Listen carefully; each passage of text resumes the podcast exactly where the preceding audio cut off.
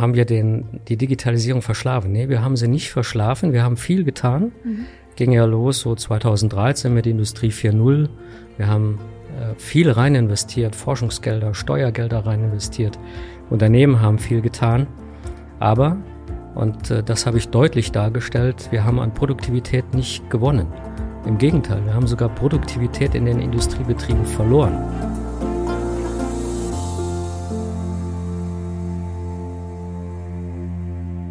Herzlich willkommen zu einer neuen Folge Industrie 4.0, der Experten-Talk für den Mittelstand. Ja, wir haben im Podcast schon oft darüber gesprochen, dass der deutsche Mittelstand in Sachen industrieller Digitalisierung irgendwie den Anschluss verpasst und da ganz dringend Nachholbedarf besteht. Heute möchten wir uns das mal ein bisschen genauer anschauen und darüber sprechen, ob diese These überhaupt stimmt, ob das wirklich der Fall ist ähm, und wie das in der Dachregion eigentlich aussieht mit der Digitalisierung und Vielleicht dann auch noch mal einen kleinen Ausblick darauf geben, welche Schritte KMU im Bereich ähm, Business Transformation jetzt wirklich gehen können, was man jetzt machen kann und wo man sich darauf fokussieren sollte. Und dafür haben wir einen spannenden Gast wieder bei uns hier äh, im Studio. Das ist Michael Finkler, er ist Geschäftsführer der ProAlpha und auch Vorstandsvorsitzender des VDMA Fachverband Software und Digitalisierung. Also absolut äh, prädestiniert für dieses Thema. Michael, schön, dass du heute da bist. Gerne. Freut mich sehr. Wie immer an der Stelle nochmal kurz für euch der Hinweis, auch die Folge gibt's bei YouTube als Video zu sehen. Falls ihr auch mal wissen wollt, wie wir aussehen, wer hier sitzt, könnt ihr da gerne vorbeischauen.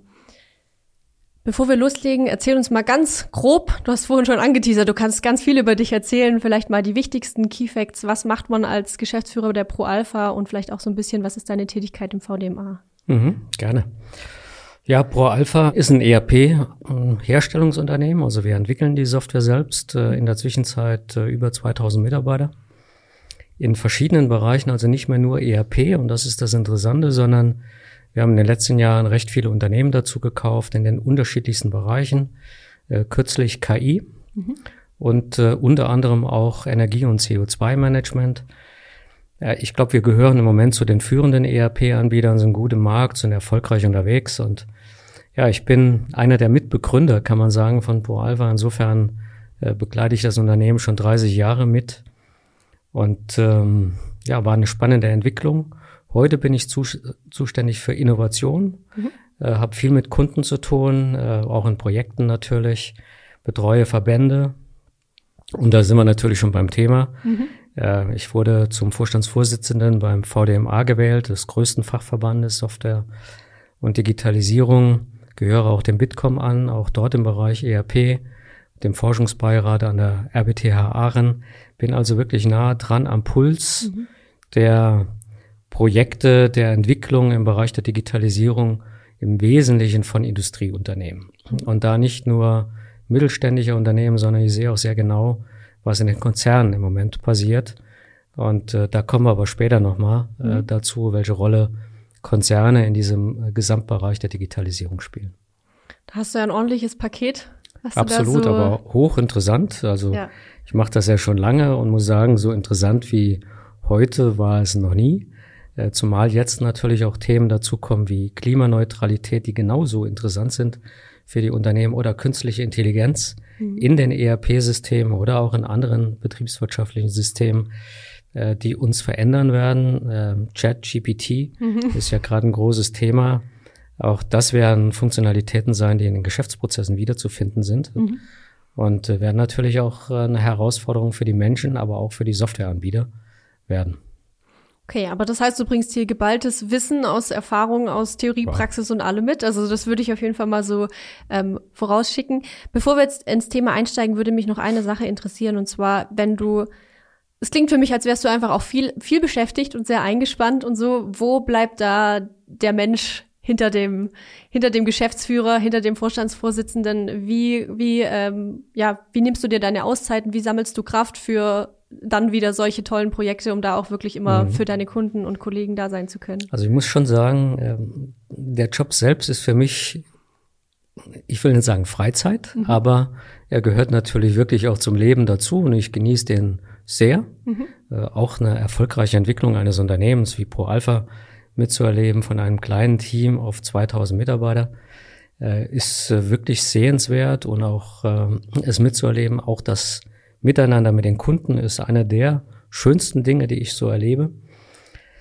Darüber hinaus äh, bin ich noch Mitgründer eines großen Projektes in Kenia, mhm. äh, arbeite dort für 40.000 Menschen in einer Region, einer der ärmsten Regionen, was sehr sinnstiftend ist und sehr erfüllend ist.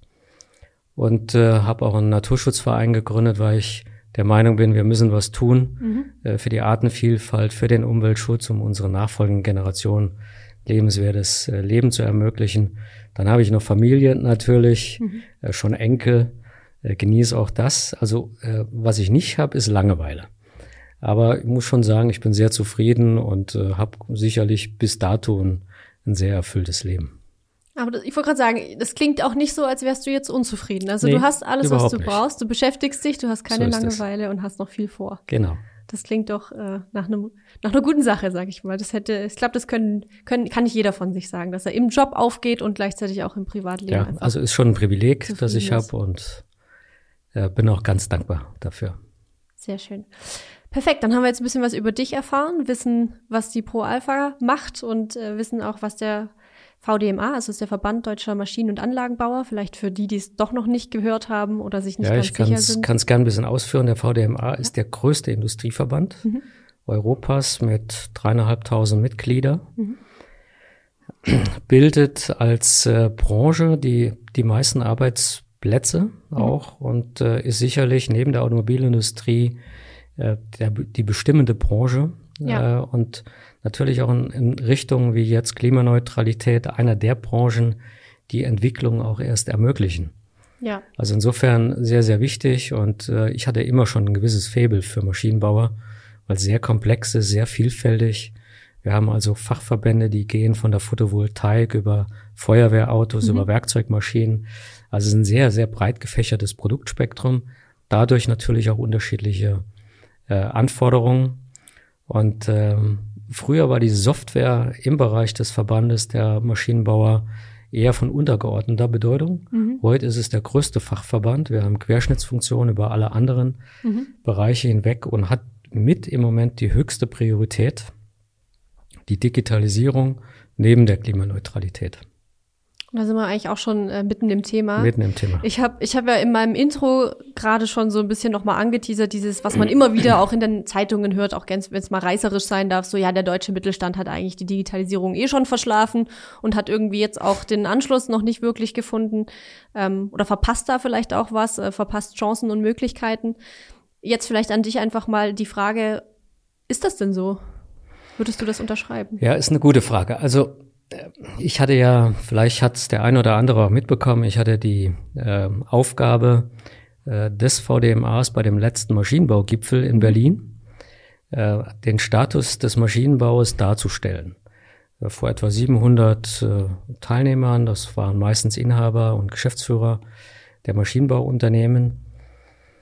Und ähm, was mir nicht so ganz bewusst war, die Presse war mitten im Raum und äh, Olaf Scholz, unser Bundeskanzler, war vor mir auf der Bühne. Ich kam danach. Olaf Scholz hat die Digitalisierung gelobt.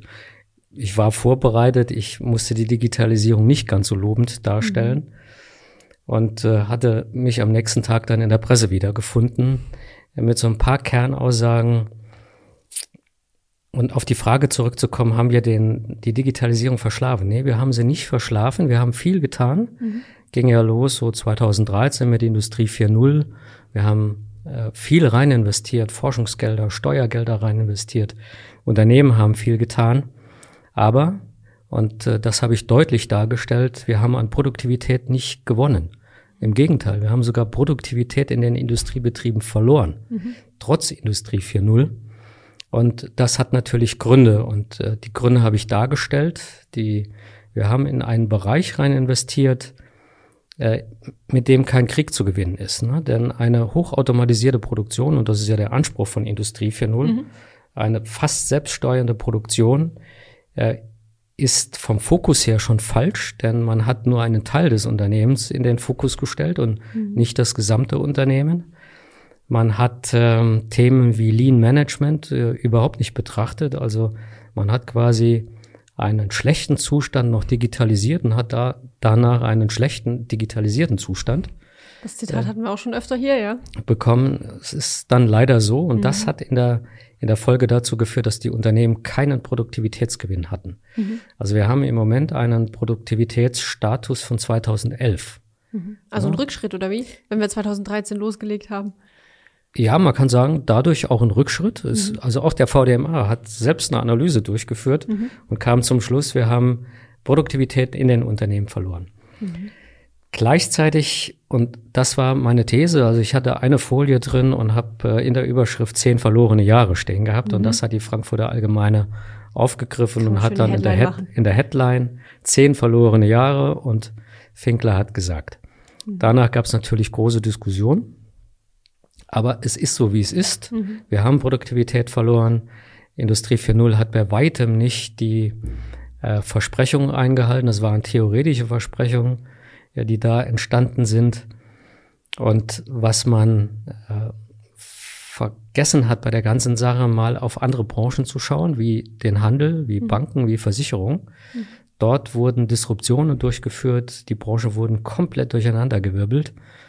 Und das hatte im Wesentlichen fünf Faktoren immer gehabt. Das waren Plattformen, mhm. digitale große Plattformen. Das war die höchste Kundenzentrierung, die man haben kann. Das waren Ökosysteme im Wesentlichen. Das waren digitale Produkte und digitale Geschäftsmodelle. Mhm. Das waren die fünf Faktoren, die, die den Handel durcheinandergewirbelt haben, die Banken, die Versicherungen, die Mobilitätsbranche, die Reisebranche. Mhm. Und genau das passiert im, im, in der Industrie auch. Das wollte ich jetzt gerade sagen, aber sind das alle fünf im gleichen Maße auch?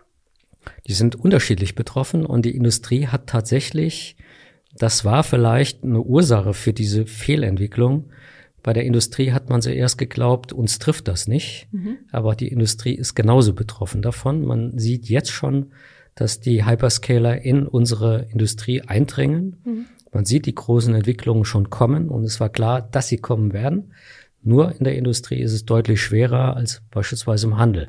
Was heißt Hyperscaler? Hyperscaler sind die großen äh, Plattformen, die angeboten werden, wie Amazon oder ABS. Mhm. Äh, äh, Amazon Web Services oder Google oder Microsoft.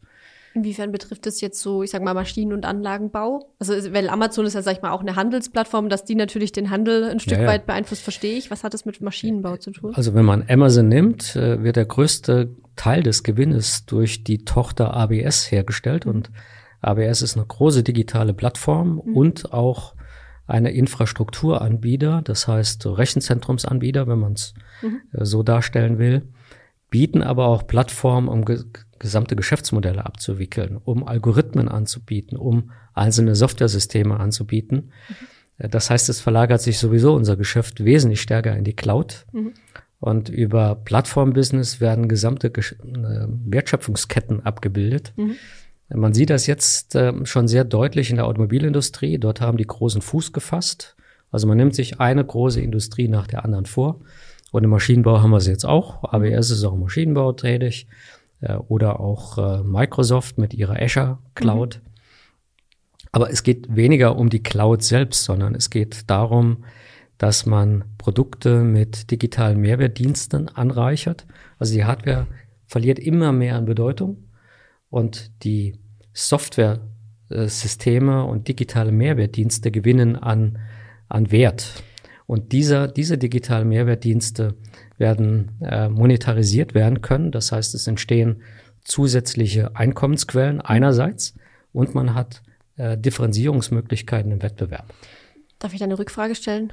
Und zwar würde mich jetzt interessieren, ich stelle mir vor, jemand baut eine, ähm, zum Beispiel Werkzeuge für den Automobil, also diese oder diese großen Maschinen, mit denen man Werkzeuge herstellt, die kann man ja jetzt nicht einfach durch einen coolen Algorithmus oder durch eine gute Software irgendwie ersetzen. Also die Maschine an sich braucht es ja trotzdem. Inwiefern hängt es damit zusammen? Also ich kann mir nicht vorstellen, dass jetzt jeder Maschinenbauer, sage ich mhm. jetzt einfach mal, dass man den so leicht äh, über über digitales Geschäftsmodell ja. ablösen kann. Also wir sind ja hier im Schwäbischen und nicht allzu weit von hier entfernt gibt's die Firma Trumpf. Ja. Trumpf ist ein tolles Beispiel für diese digitalen Entwicklungen der Zukunft. Trumpf hat ist jetzt gerade dabei, das auszurollen. Mhm. Er berechnet nicht mehr die Maschine, sondern sagt, Kunde, du kaufst bei uns, brauchst nicht mehr zu kaufen, sondern wir berechnen dir nur noch das, was an Gutteilen hinten aus der Maschine fällt.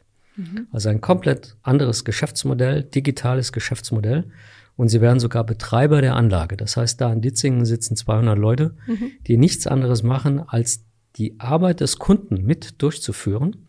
Das heißt, die planen die Produktion, die betreiben die Maschine, die programmieren die Maschine. Und das geht alles nur dadurch, dass die Maschinen hoch digitalisiert sind, dass man von außen die Maschinen bedienen kann, mhm. dass man sieht, was da los ist.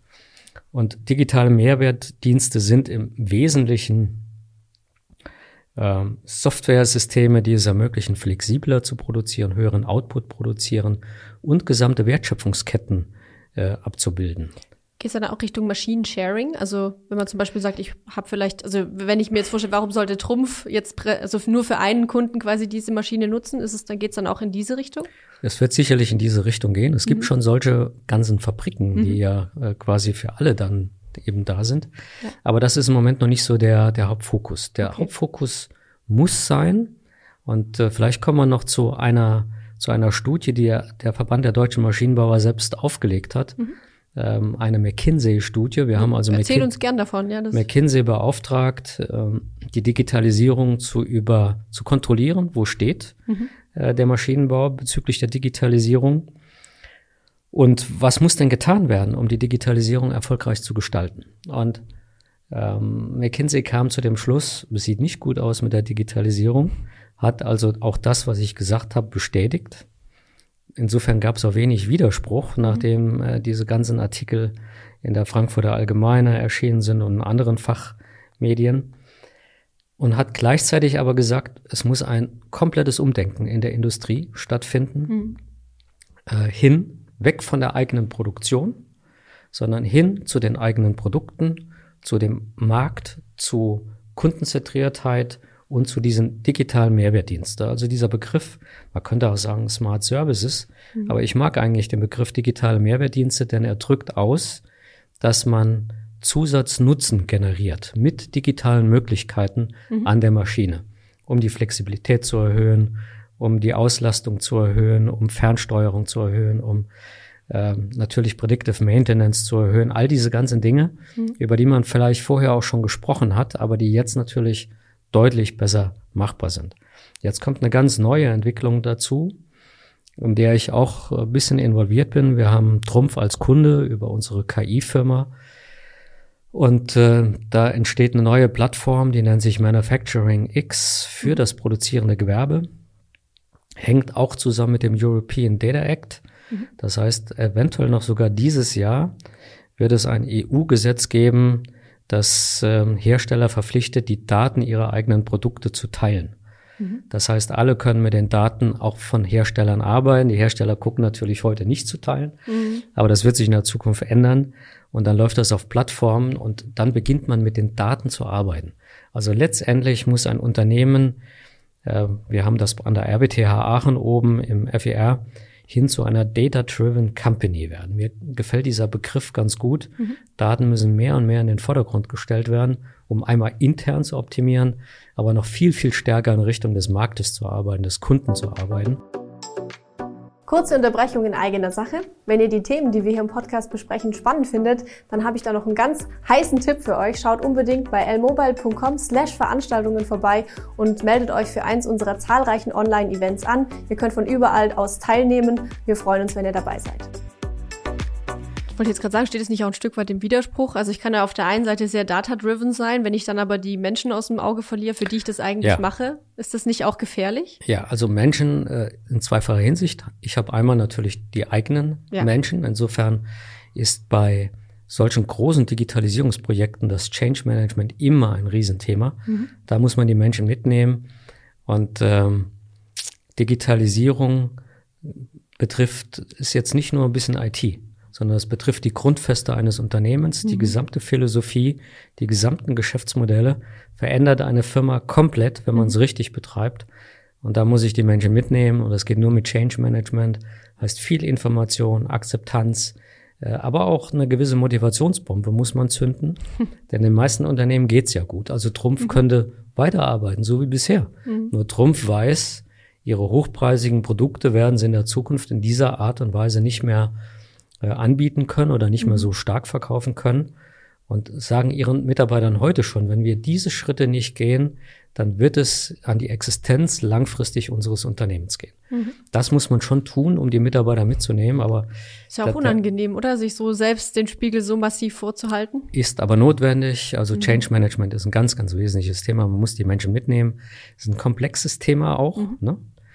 Äh, das Thema Industrie 4.0 ist ja war ein Thema, das relativ einfach war. Ne? Man hat gesagt, man optimiert und automatisiert mhm. die Produktion, der Rest geht uns nichts an. Mhm. Also Logistik, Themen, mit denen sich ERP natürlich auch beschäftigt, äh, Produktentwicklung, alles Dinge, die außen vor gelassen mhm. worden sind. Aber Digitalisierung, über die ich spreche und über die wir in der Zwischenzeit auch in den Verbänden reden, wesentlich mehr betrifft die gesamte Company, betrifft ähm, die, gesamte Marktbearbeitung vor der Dinge. Mhm. Ne? Das heißt, allein wenn ich das Thema Ökosysteme nehme, heißt das, man schließt sich unter Umständen mit Wettbewerbern zusammen. Ne? Mhm. Äh, ihr habt hier im, im Schwäbischen noch eine schöne Firma, die das par Exzellenz betreibt. Das ist die Firma Homag, die Holzverarbeitungsmaschinen äh, herstellen. Das ist der Marktführer. Der zwingt in der Zwischenzeit seine Zulieferer mit in eine Plattform rein und bietet seinen Kunden und Wettbewerber auch und bietet seinen Kunden das gesamte Spektrum. Äh, er lässt seine Kunden zu, die Leistung der Maschine übers Wochenende vielleicht runterzufahren oder hochzufahren, mhm. aber natürlich gegen äh, monetarisierbare Leistungen. Mhm. Das ist die Digitalisierung, wie wir es in der Zukunft in der Industrie erleben werden. Und wenn man sich das wirklich vor Augen führt, kann man daran erkennen, welche Veränderungen das natürlich mit sich bringen wird in der Summe in den Unternehmen. Und ich rede da eigentlich immer von der Pflicht und der Kür. Mhm. Die Pflicht ist, die eigenen Prozesse, die eigene IT, die eigene Organisation auf Vordermann zu bringen. Mhm schlanke Prozesse, äh, flache Prozesse, am Kunden ausgerichtet. Lean Management passt da wirklich sehr gut. Äh, die Softwaresysteme, ERP, MES, L-Mobile mhm. auf Vordermann zu bringen, äh, aktuelle Releases einzuführen, so wenig wie möglich Individualitäten, schlanke, gute und intensive Nutzung. Das ist die Pflicht. Und die Kür kommt dann damit, dass ich die eigenen Produkte so digital ausstatte wie irgend möglich, Sensorik überall rein. Noch ein tolles Unternehmen in der, im Schwäbischen, die Firma Festo, äh, im Stuttgarter Raum ja auch, die angefangen haben, einfach ihre ganzen Automatisierungsanlagen mit äh, Sensorik auszustatten, ohne zu wissen, welcher Nutzen resultiert denn mhm. daraus. Mhm. Einfach Daten gesammelt, Daten gesammelt. Und irgendwann hat man festgestellt, oh, wir können ja Energiemanagement sogar damit machen. Ne? Mhm. Wir können die OEE nach oben fahren.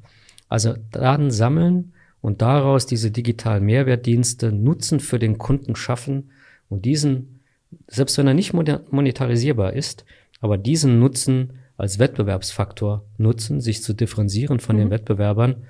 Und wenn man früh dran ist, kann man natürlich auch sehr gut äh, Geld dafür verlangen. Mhm.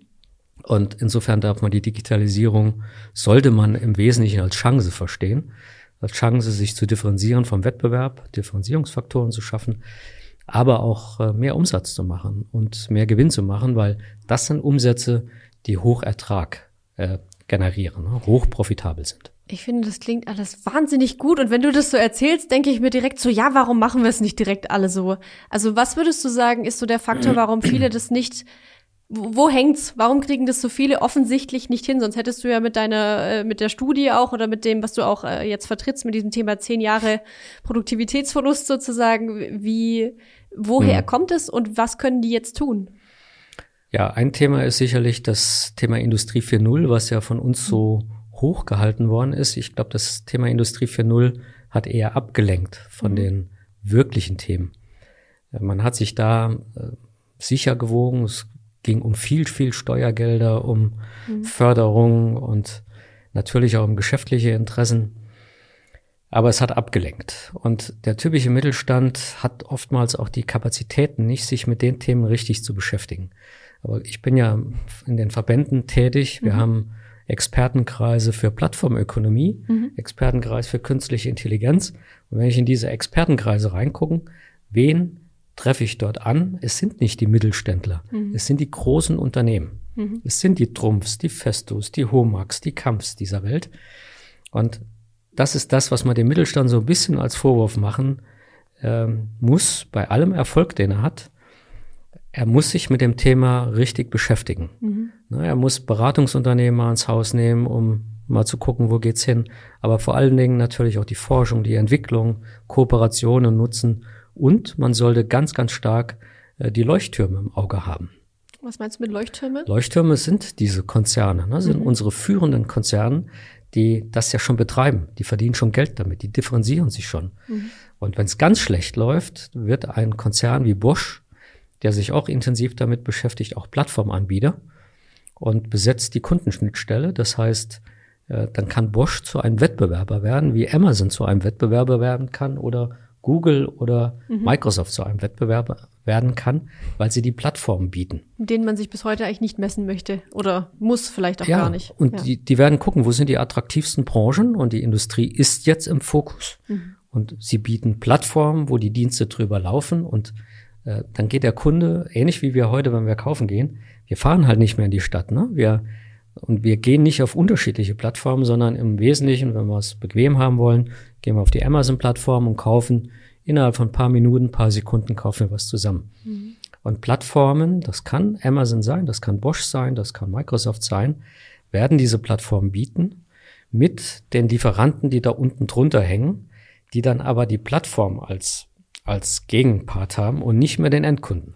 Und das ist die große Gefahr, dass Plattformanbieter versuchen immer den exklusiven Kundenzugang zu haben, mhm. dass der Hersteller nur noch Hersteller ist, aber keinen direkten Kundenzugang mehr hat.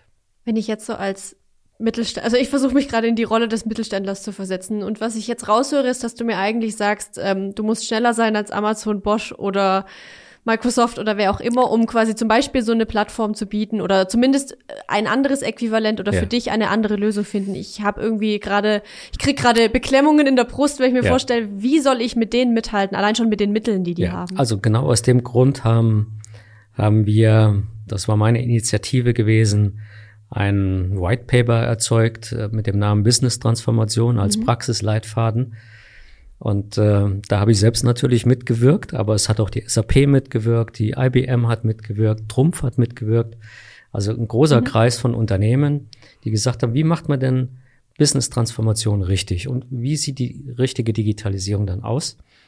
Und das Wesentlichste ist, glaube ich, dass man für sich und seine Branche ganz ehrlich und da muss man fünf Schritte zurückgehen, um nicht äh, vor lauter Bäumen den Wald nicht zu sehen. Ne? Mhm muss sagen, wie ist denn meine Branche? Wie kann meine Branche, wenn die Digitalisierung so weiter voranschreitet? Mhm. Und man hat gesehen, so ein kleines Programmchen ChatGPT im Bereich künstliche Intelligenz, mhm. wie schnell das plötzlich Gefahr wird für die Forschung, für, für Schulen, für Wissenschaft, für Bildung, mhm. für den Journalismus.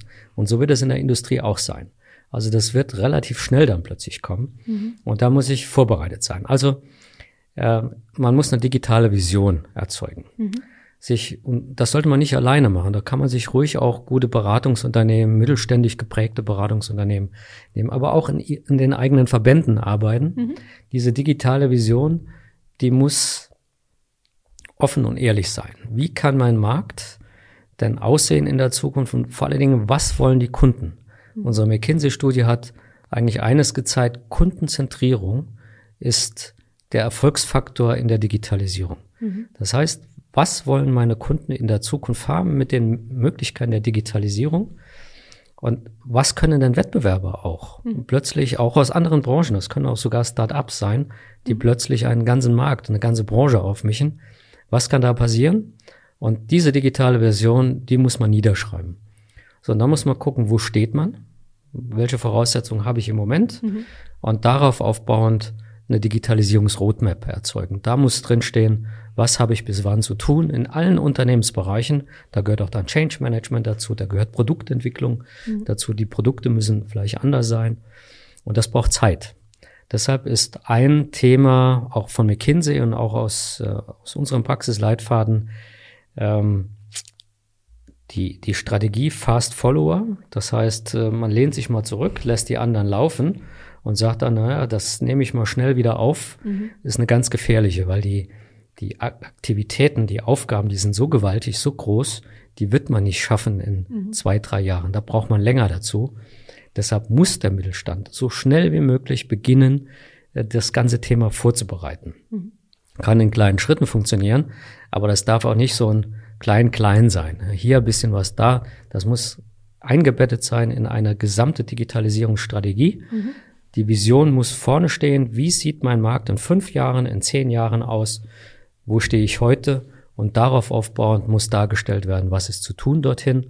Mit dem Fokus immer auf Markt, Kunde und äh, Kundenzentrierung und Ökosysteme, mhm. Ökonetzwerk. Also die Zeit der Einzelkämpfer geht vorbei. Mhm. Man wird das in der Zukunft nicht mehr alles äh, hinbekommen alleine. Und du hast eben gefragt nach äh, Plattformen, ne, muss ich jetzt schneller als mhm. AWS sein? Äh, die wenigsten werden eine Plattform erzeugen können. Die Plattformen mhm. werden von den Großen kommen, mhm. aber ich muss plattformkompatibel werden. Ich muss Welche mich Rolle spiele ich auf dieser Plattform? Genau, also genau diese Rolle muss ich mhm. definieren. Mhm. Und wie müssen meine Produkte sein, um in einer Plattform attraktiv zu sein? Welche Daten muss ich vielleicht zur Verfügung stellen? Ne? Mhm. Ja, und jetzt kommt der European Data Act noch dazu, der das Ganze noch beschleunigt. Mhm. Ähm, und wenn man das alles sieht, was der, den Erfolg der Zukunft ausmacht, ist es nicht die Produktion, Industrie 4.0. Ich kann mit der schlechtesten Produktion oder umgekehrt, ich kann mit der besten Produktion in die Pleite gehen. Ne? Mhm. Nokia hat das gezeigt, mhm. tolle Produktion gehabt ne? und den Markt verloren. Ja. Ich muss gucken, den Markt zu behaupten, den Kundenzugang zu behaupten, attraktiv zu bleiben, wettbewerbsfähig zu sein mit Digitalisierung. Mhm. Und die Produktion ist zweitrangig. So, und das ist äh, mein Credo und äh, im VDMA wird jetzt heftig diskutiert und ich hoffe, ich habe einiges dazu beigetragen, äh, überwiegend Zuspruch bekommen. Mhm. Aber es ist natürlich auch ein bequemes Thema, auch für die Politik. Man, man muss, das darf man nicht unterschätzen. Die Politik spielt hier eine ganz, ganz große Rolle. Äh, Industrie 4.0 ist ja entstanden aus der aus der Vorgabe der damaligen Regierung zu sagen, mach mal eine Hightech-Strategie für die Industrie. Mhm. Ja, und dann haben sich ein paar zusammengesetzt, wie Siemens beispielsweise, ein ganz starker Treiber.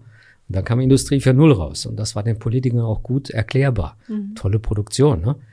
Wenn ich das andere er erläutern muss, äh, marktorientiert, zentriert zu arbeiten, ist es deutlich schwerer, auch dafür Fördergelder zu bekommen, ne? die mhm. Forschung nach vorne zu treiben, all diese ganzen Dinge.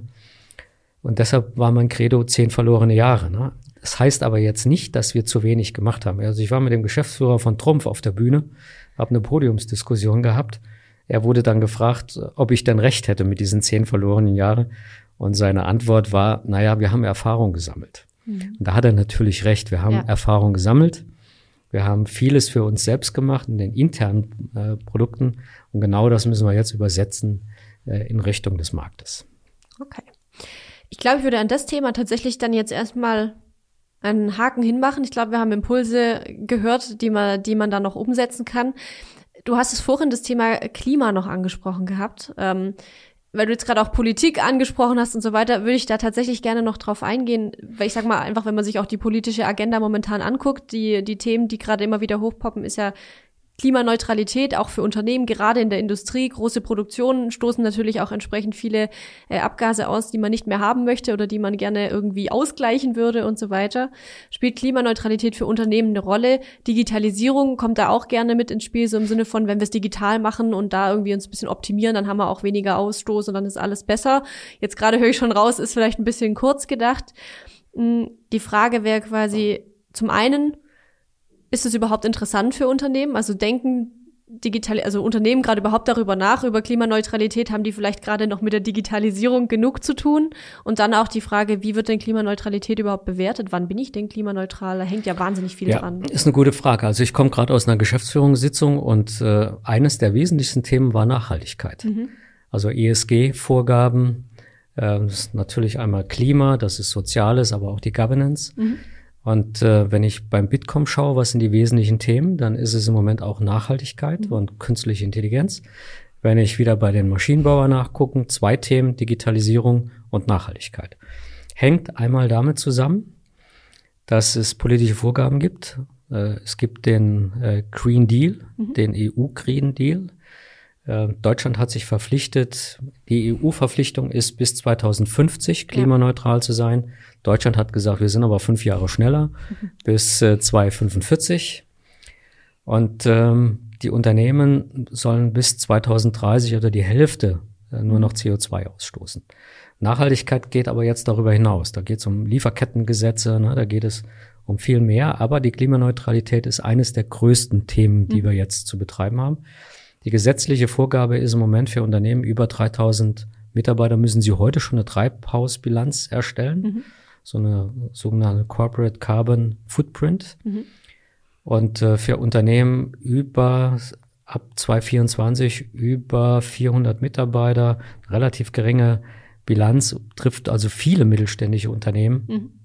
müssen das ab 2024 mhm. schon tun. Das Gesetz befindet sich gerade in der Verabschiedung. Das heißt, diese Unternehmen sind gesetzlich verpflichtet, eine Treibhausbilanz zu erstellen und auch zu zeigen, dass sie auf dem Weg sind, Treibhausgase äh, zu reduzieren.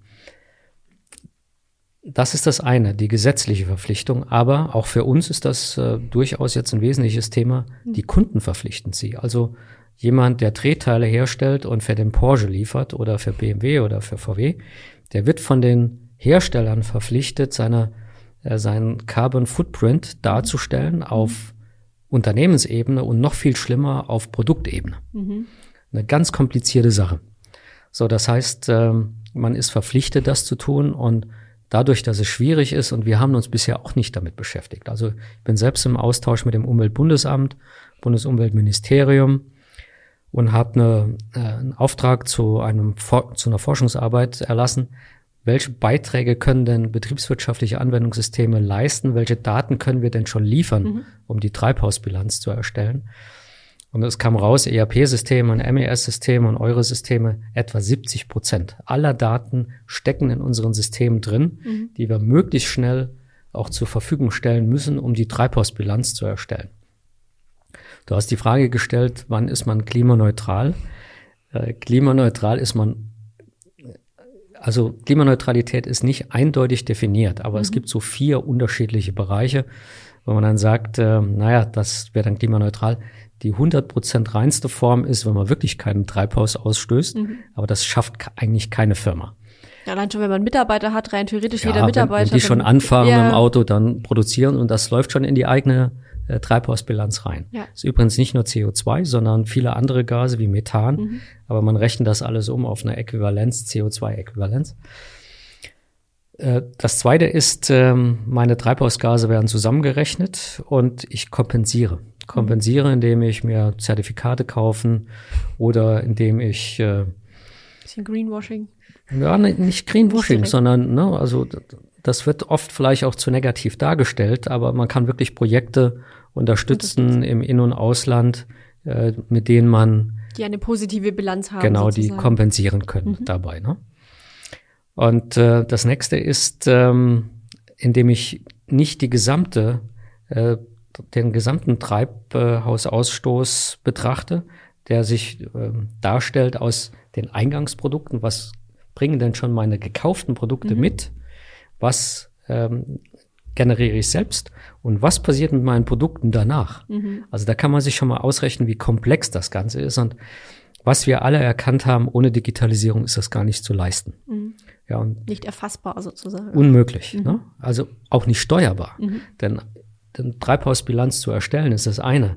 Aber ich muss ja jetzt dafür sorgen, dass meine Emissionen äh, reduziert werden. Mhm. und wir haben jetzt selbst eine Firma gekauft, hätte ich mir nie vorstellen können, die Energiemanagement macht und mhm. CO2-Bilanzen erstellt. Mhm. Eine 50-Mann-Firma in Freiburg, kommt aus dem Fraunhofer Institut heraus, ENET, finde das toll.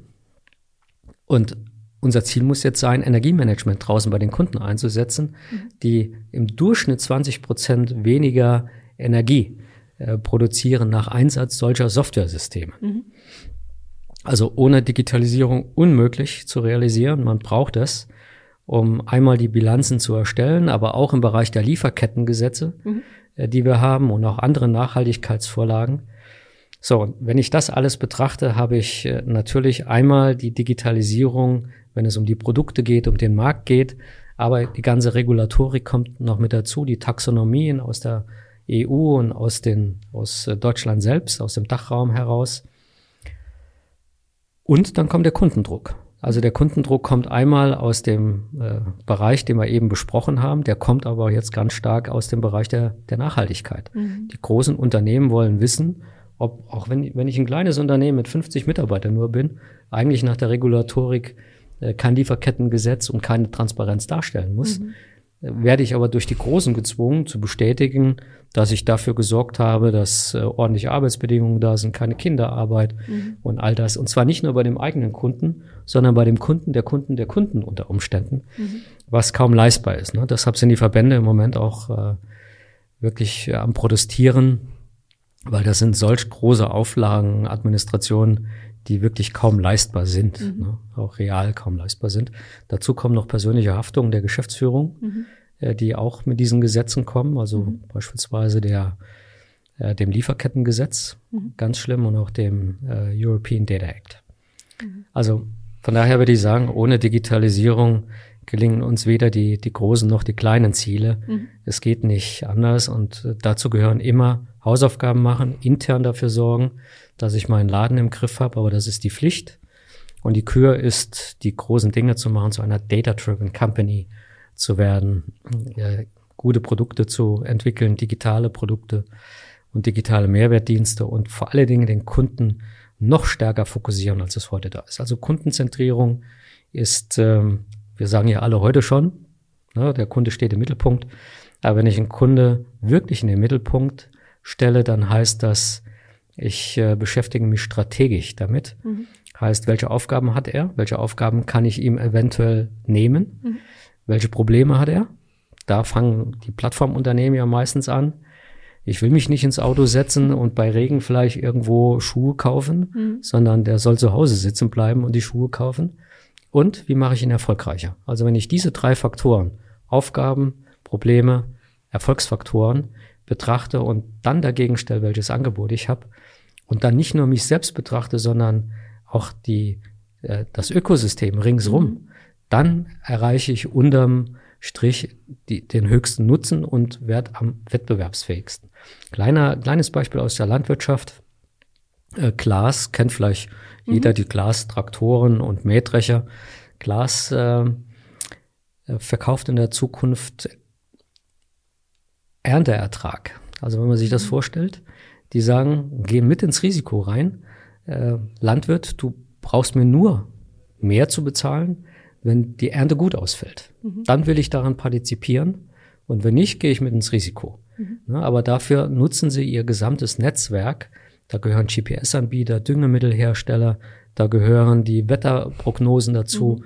Also wenn man das alles betrachtet, kriege ich den höchsten Ertrag auf dem Feld, auf dem Schlag, auf dem Quadratmeter raus. Und genauso muss man sich das in der Industrie vorstellen. Mhm. Nicht mehr Einzelkämpfer, sondern in Ökosystemen mit Plattformen, mit digitalen Produkten arbeiten. Die Hardware gerät immer mehr in den Hintergrund. Äh, zählen tut in der Zukunft Software und äh, Services. Ich wollte dich jetzt noch nach dem Fazit fragen, aber das hast du jetzt gerade, finde ich, äh, wunderbar nochmal abgerundet, auch mit diesem finalen Beispiel. Ich danke dir für deine Zeit. Wir haben uns äh, ja ein bisschen den Status quo der industriellen Digitalisierung in Deutschland angeschaut, haben uns die großen und die kleinen im Vergleich angeschaut und die Handlungsfelder aufgezeigt, die da jetzt äh, da sind. Vielleicht nochmal, um das Stichwort nochmal zu nennen, also Kundenzentrierung ist auf jeden Fall ein, ein großes Thema, das sich wirklich jeder hier vornehmen darf, auch in der Zuhörerschaft sozusagen. Also vielen Dank für deine Zeit, für den Input. Es war sehr spannend. Sehr gerne. Und ich hoffe, euch da draußen hat's gefallen. Ihr konntet wieder einiges aus der Folge mitnehmen. Vielleicht sind auch die ein oder anderen Fragen jetzt in euren Köpfen aufgekommen. Falls da was da ist, schreibt uns gerne äh, über die Kommentarspalte, schickt uns E-Mails oder was auch immer. Meldet euch bei uns, lasst uns wissen, wenn es Fragen gibt. Wir leiten die auch gerne nochmal an den Michael weiter, falls es da direkte Fragen an ihn gibt, die wir vielleicht auch nicht beantworten können. Und ansonsten lasst es uns wissen, wenn ihr noch Ideen für neue Folgen habt, vielleicht auch jetzt heute eine generiert habt, irgendeine Frage, die ihr von uns beantwortet haben wollt. Sagt uns Bescheid, dann kümmern wir uns darum und dann würde ich sagen, vielen Dank nochmal, dass du heute da warst. Sehr gerne. Und wir hören uns. Macht's gut, bis zum nächsten Mal.